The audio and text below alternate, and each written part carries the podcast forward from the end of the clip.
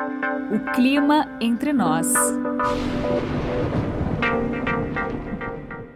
Oi, gente! Eu sou a Mayra e estamos começando mais um episódio do O Clima Entre Nós, um podcast da Climatempo. Hoje o nosso assunto é climático. Já estamos no início de novembro e faltam basicamente dois meses para o fim de 2019. Mas o que, que nos espera nesse período? Muito calor, chuva, e antes de apresentar aqui o nosso convidado que vai contar tudo pra gente hoje, vou deixar aqui o nosso e-mail para que você possa entrar em contato. Conta pra gente o que você tá achando do nosso podcast, suas sugestões de tema para os próximos episódios. Nosso e-mail é podcast@climatempo.com.br. E para falar sobre a tendência climática para os próximos meses, temos aqui hoje o meteorologista da Climatempo, Felipe Pungirum. Seja bem-vindo, é assim que fala? É assim que fala. Seja bem-vindo, Felipe. Muito obrigado, Mayra, pelo convite. Agradeço pela audiência, né, todos que estão ouvindo o nosso podcast, que já é sucesso. Muito obrigado. E olha, antes da gente entrar ali na, na tendência para novembro e dezembro, eu queria conversar um pouquinho sobre outubro. É, o mês de outubro ele normalmente marca o início do período úmido no Brasil, né? A chuva volta a cair com mais frequência, o que é bem importante para a agricultura acaba é, permitindo ali o início do, do plantio, o preparo, o preparo do solo, mas muitas vezes a chuva demora para se estabelecer e foi o que aconteceu em outubro desse ano. A chuva ficou bem abaixo da média em quase todo o país, apesar da gente ter registrado alguns temporais. O estado de Mato Grosso do Sul teve 40 graus aí por vários dias, né? Ardeu. E a chuva em Brasília e Campo Grande ficou bem abaixo da média, aproximadamente 80% em outubro. Basicamente, quase todas as capitais é, brasileiras fecharam outubro com chuva abaixo ou até muito abaixo da média histórica. Mas esse atraso do período úmido já estava previsto pelos nossos meteorologistas, né? Sim, Mayra, já tínhamos previsão de atraso de período úmido. Chuvas abaixo da média em outubro, como você mesmo disse, várias capitais do país com chuva abaixo da média, temperatura também muito acima da média em quase todo o país. É, um sol para cada um, né? Como, como a gente fala na rua. E isso aconteceu porque, assim, estamos em período de neutralidade, né? Não quer dizer normalidade da situação. Algum, algumas configurações do Oceano Atlântico acabam impactando mais do que se estivéssemos num período de El Ninho ou de Laninha. Oscilações menores na atmosfera conseguem impactar mais. E somado, somado a esse fato, nós não tivemos também uma configuração atmosférica em altos níveis, lá em altitude, 12 km de altura, que marcam esse início de período úmido. Essas configurações ficam consolidadas e assim a gente consegue escoar todo o fluxo amazônico para todo o país e de fato ter um período úmido bem consolidado, né? Como você falou, atraso no início de, de plantios. Muitos agricultores, inclusive, perderam o início do plantio, perderam as sementes porque plantaram e não choveu. Então eles têm esse prejuízo de ter que plantar tudo de novo. E isso acontece em diversos setores, né? Esse prejuízo também é, toda a população em geral acaba arcando com esse prejuízo pelo fato da energia, né? Eu acho que tem uma perguntinha de energia depois, né? E a, fa a, a, falta de água, falta de água nos reservatórios também acaba impactando toda a sociedade como um todo. É, você falou aí das configurações do oceano, da atmosfera, mas na prática, é, não chegaram frentes frias aqui, é isso?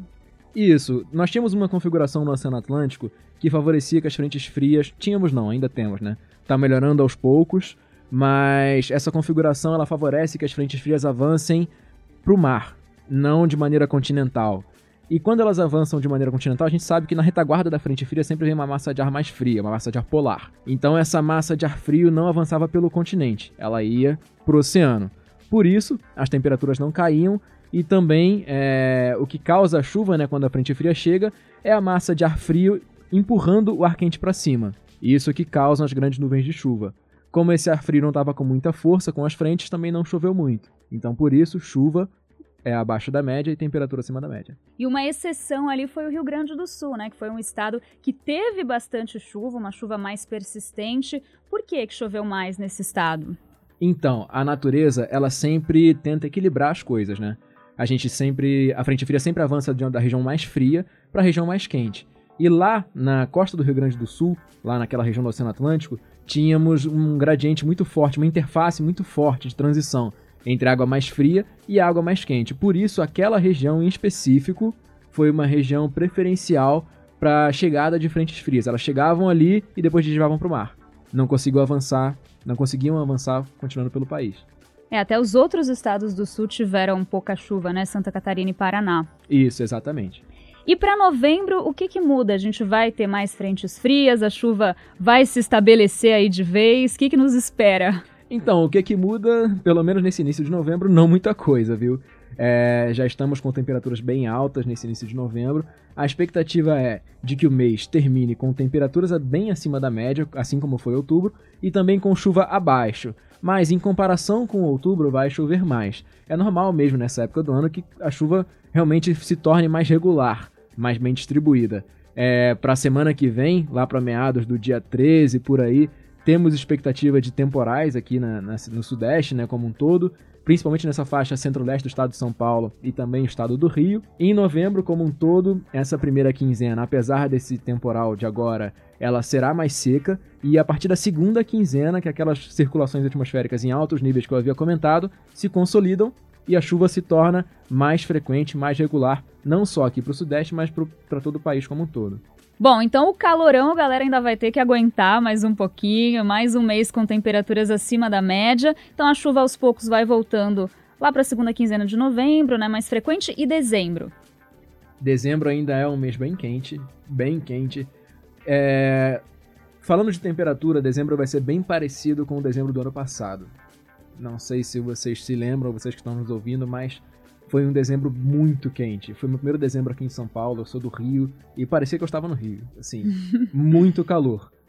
Quanto à chuva, nós teremos um dezembro mais chuvoso do que ano passado, mas ainda abaixo da média. As chuvas se tornam mais frequentes, vão se tornando cada vez mais frequentes, né? Como eu havia dito, a partir da segunda quinzena de novembro, essa água já começa a cair com mais frequência. Aqueles típicos temporais de verão do fim da tarde, sabe? Vão acontecer no finalzinho de novembro, em dezembro, alagamentos, esse tipo de coisa que infelizmente a gente enfrenta aqui na cidade de São Paulo e em muitas outras cidades do país, todos esses problemas com a chuva. É, ficar abaixo da média não significa que esse tipo de acontecimento não vá ocorrer, sabe? Mas o que a gente está prevendo é de que no total a chuva fique abaixo da média. Porque a média de dezembro já é uma média muito alta. É uma média contando com a formação de grandes corredores de umidade, que deixam chuva aí perdurando por 4, 5 dias de chuva com pouco sol, e isso a gente não está prevendo para esse ano. Isso vale para todo o Brasil? Olha, essa condição de chuvas abaixo da média e temperatura acima da média vale para quase todo o Brasil. Uma, uma exceção, por exemplo, é o Rio Grande do Sul. Lá as instabilidades ficam mais concentradas e por isso a expectativa é de que lá a chuva fique acima da média em dezembro. Mas, é, adiantando um pouquinho, não sei se vai rolar essa pergunta, em janeiro a situação é bem diferente. Em janeiro nós temos expectativa de grandes corredores de umidade e por isso a nossa previsão é de que em janeiro a chuva fique acima da média, aqui em São Paulo e em boa parte do país. Tá, então retomando, falando agora mais especificamente sobre São Paulo, né? Porque aqui em São Paulo a gente teve um outubro super quente, foi cerca de 3 graus acima da média em relação às temperaturas máximas. Foi o outubro mais quente desde 2012. E também teve chuva abaixo da média, 64% abaixo, né? Então, pouca chuva aqui para São Paulo. Então, para São Paulo a mesma coisa, a gente vai continuar com esse calor acima da média e chuva abaixo. Sim, esse calor acima da média, esse calor de um sol para cada um, eu tô sofrendo aqui em São Paulo. Não gosto de calor, não sei você. Mas a previsão realmente é essa: calor, é, temperaturas acima da média e chuva abaixo da média. Eu até gosto de calor, mas uns 28 tava bom, né? Agora pois 35, é, né? que nem a gente vem enfrentando aí, não é fácil. É, e eu queria falar um pouquinho sobre a questão da do El Ninho, né? É, a gente tava aí com o viés de El Ninho, né? Tava uma temperatura mais alta, mas não o suficiente para ser considerado El Ninho. Isso ali na região é, da porção central do Pacífico Equatorial. E aí eu queria saber como é que tá isso agora. Vai continuar assim até o fim do ano? Qual que é a perspectiva?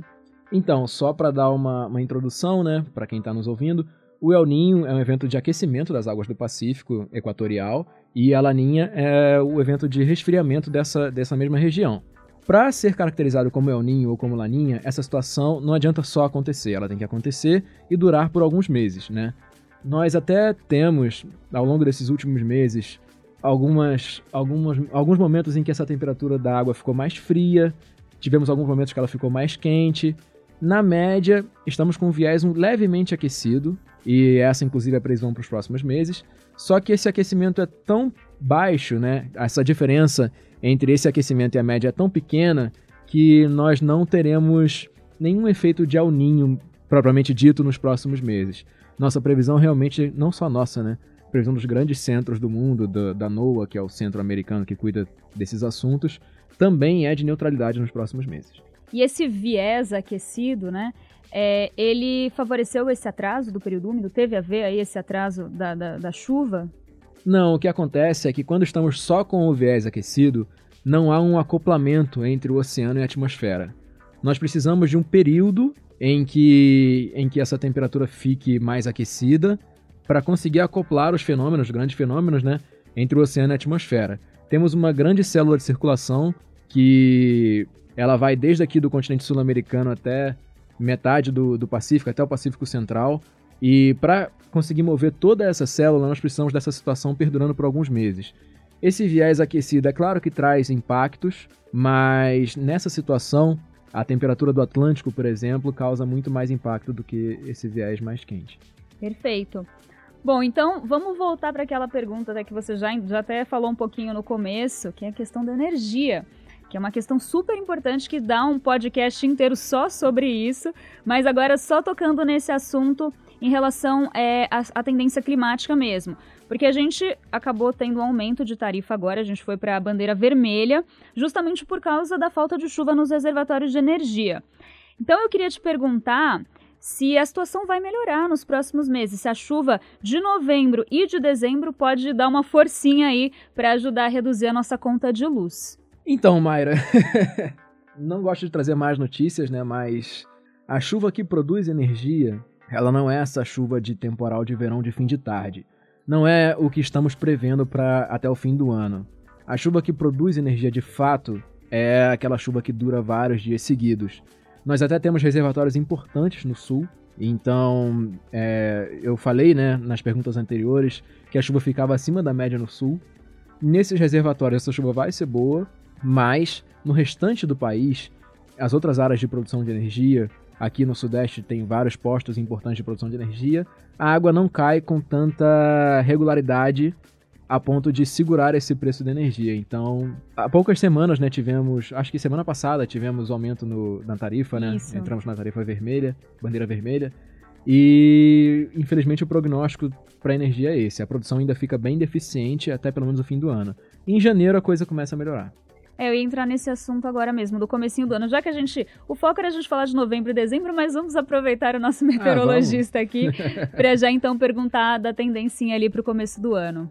Então, a nossa tendência, né, é que esses toda a configuração atmosférica que propicia a formação de grandes corredores de umidade comece a acontecer em janeiro. Então, a partir de janeiro nós teremos esses grandes corredores, são quatro, cinco dias com chuva consecutivos, de bastante nebulosidade, que o sol quase não aparece. É, os agricultores chamam de invernada esses, esses períodos, né? São períodos de muitos dias seguidos com chuva. Inclusive, os maiores desastres que aconteceram não sei se vocês se lembram, no ano passado teve o desastre em Ilha Bela, que choveu 400 milímetros em um dia. Também teve no Rio de Janeiro, se não me engano, em fevereiro, que choveu 400 em um dia também. Esses desastres estão ligados à formação desses grandes corredores de umidade. É, então, esse tipo de situação nós estamos prevendo para janeiro e fevereiro. Muito bem. E o calor vai continuar assim acima da média ou por causa dessa chuva vai regular um pouquinho a temperatura, vai ficar mais dentro da normalidade? Então, essa nebulosidade né, que vem com esses grandes sistemas funciona como um, como um cobertor. Né? Nós teremos. A temperatura realmente ela fica amortecida, né? ela para de subir, mas em compensação também temos a sensação de abafamento. Nós sabemos que, como temos é, muita umidade na atmosfera, o nosso corpo tem dificuldade. O suor tem dificuldade de evaporar. Então isso causa uma sensação de abafamento muito grande. Então, se por um lado não teremos tanto sol assim em janeiro. Claro que não descartamos períodos, semanas com sol. Esses corredores não ficam o mês inteiro, não é, não será uma chuva bíblica de 40 uhum. dias, né? Teremos também períodos de bastante sol. Mas nos períodos em que o sol não estará predominando, também teremos a sensação de abafamento por causa dessa nebulosidade toda. E isso é ruim principalmente para as noites, né? A gente sabe que se a gente tem noites de, de bastante nuvens, a temperatura não consegue a Terra não consegue perder tanta, tanto calor assim para a atmosfera. Então nós ficamos com noites abafadas também. É, as noites de verão estão chegando aí. Com certeza, já chegaram, né? Na minha casa já chegaram, não sei na sua. Verdade. E essa umidade acaba aumentando muito a nossa sensação de calor, né? O suor não evapora, a gente acaba se sentindo ainda com mais calor do que às vezes uma temperatura real mais alta, né? Sim, é muito gostoso. A gente fica suado, o suor não evapora. é uma maravilha. Maravilhoso. É maravilha. Muito bem, Felipe. Tem mais alguma coisa que você acha importante a gente falar aqui? Ah, para as pessoas se hidratarem, né, nesses meses tão quentes. é verdade. É bom passar essa, essa, essa mensagem, né? Não negligenciar os avisos da Defesa Civil. Apesar de, da, da previsão ser de chuva abaixo da média, é importante a gente mandar aquela mensagem, aquela SMS para a Defesa Civil para receber os alertas meteorológicos deles. Também fica ligado na Climatempo. A Climatempo também dá vários alertas meteorológicos, porque apesar da chuva abaixo da média, nós temos previsões sim daqueles temporais típicos dessa época do ano. Assim como hoje nós temos previsão de chuva forte. Então, e essa chuva, infelizmente, pode causar muita coisa ruim, né? Nós vimos aí nos. Na história, né? Sempre nos contou, desde, desde sempre a gente vê no jornal esses temporais de verão e quedas de árvore, pessoas se machucando. Então, raios também, né? As pessoas têm que tomar bastante cuidado com descargas elétricas, atmosféricas.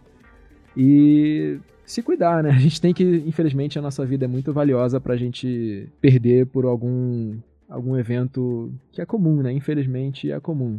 Com Essas certeza. coisas acontecem. E as cidades, a maioria não está preparada para essas chuvas, né? Então a gente tem que se policiar aí, porque se depender da estrutura das cidades, fica complicado. É, exatamente. É aquela velha história, né?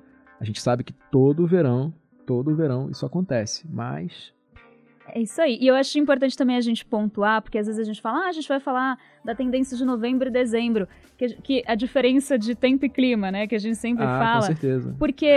É... Já tô até rindo. Lembrando das piadinhas, né? Porque a pessoa fala, ah, mas meu casamento vai ser no dia 15 de dezembro, como é que vai estar? Tá? tá muito longe Sim, ainda, né? exatamente. né? A, a, diferença, a gente consegue só te dar ali a tendência climática, né? Exatamente. Acho legal explicar um pouquinho qual, qual que é a diferença, né? Então, o tempo, é, tem a explicação da, da Patrícia Madeira, que trabalha aqui, né, diretora da empresa. Eu gosto muito da explicação dela. Tempo é o que você vê pela janela. Tempo, você abre a janela, tá chovendo, tá quente, tá, tá frio. Clima é como é que você prepara o seu armário. Então, vou comprar mais casacos, porque esse inverno vai ser mais frio, esse verão vai ser mais quente, vou me preparar e tal. Clima é essa coisa a longo prazo, é uma tendência, não é vai chover no dia 15 de dezembro. 15 de dezembro o que, que acontece? É uma data especial? Não, não sei, chutei uma data aqui. Mas então, o, o, clima realmente é o que, como a gente se prepara. O tempo é o que está acontecendo, o que vai acontecer hoje, o que vai acontecer amanhã. Perfeito. Bom, acho que deu pra gente falar um pouquinho de tudo, deu pra ficar clara aí a tendência até pro verão, a gente já falou aqui, já se adiantou. Mas claro, aqui no podcast O Clima Entre Nós, a gente vai atualizando vocês sempre das tendências climáticas e de vários outros assuntos aí relacionados à meteorologia, clima, meio ambiente, por aí vai. Felipe, muito obrigada aí pela sua presença hoje, por todas essas informações. Eu que agradeço pelo convite e estou sempre à disposição e acabou muito rápido. foi, foi rapidinho, né? Muito bem, gente. Eu sou a Mayra de Giaimo. Você escutou o Clima Entre Nós, um podcast da Clima Tempo. E olha só, toda sexta-feira, meio-dia, tem episódio novo para você.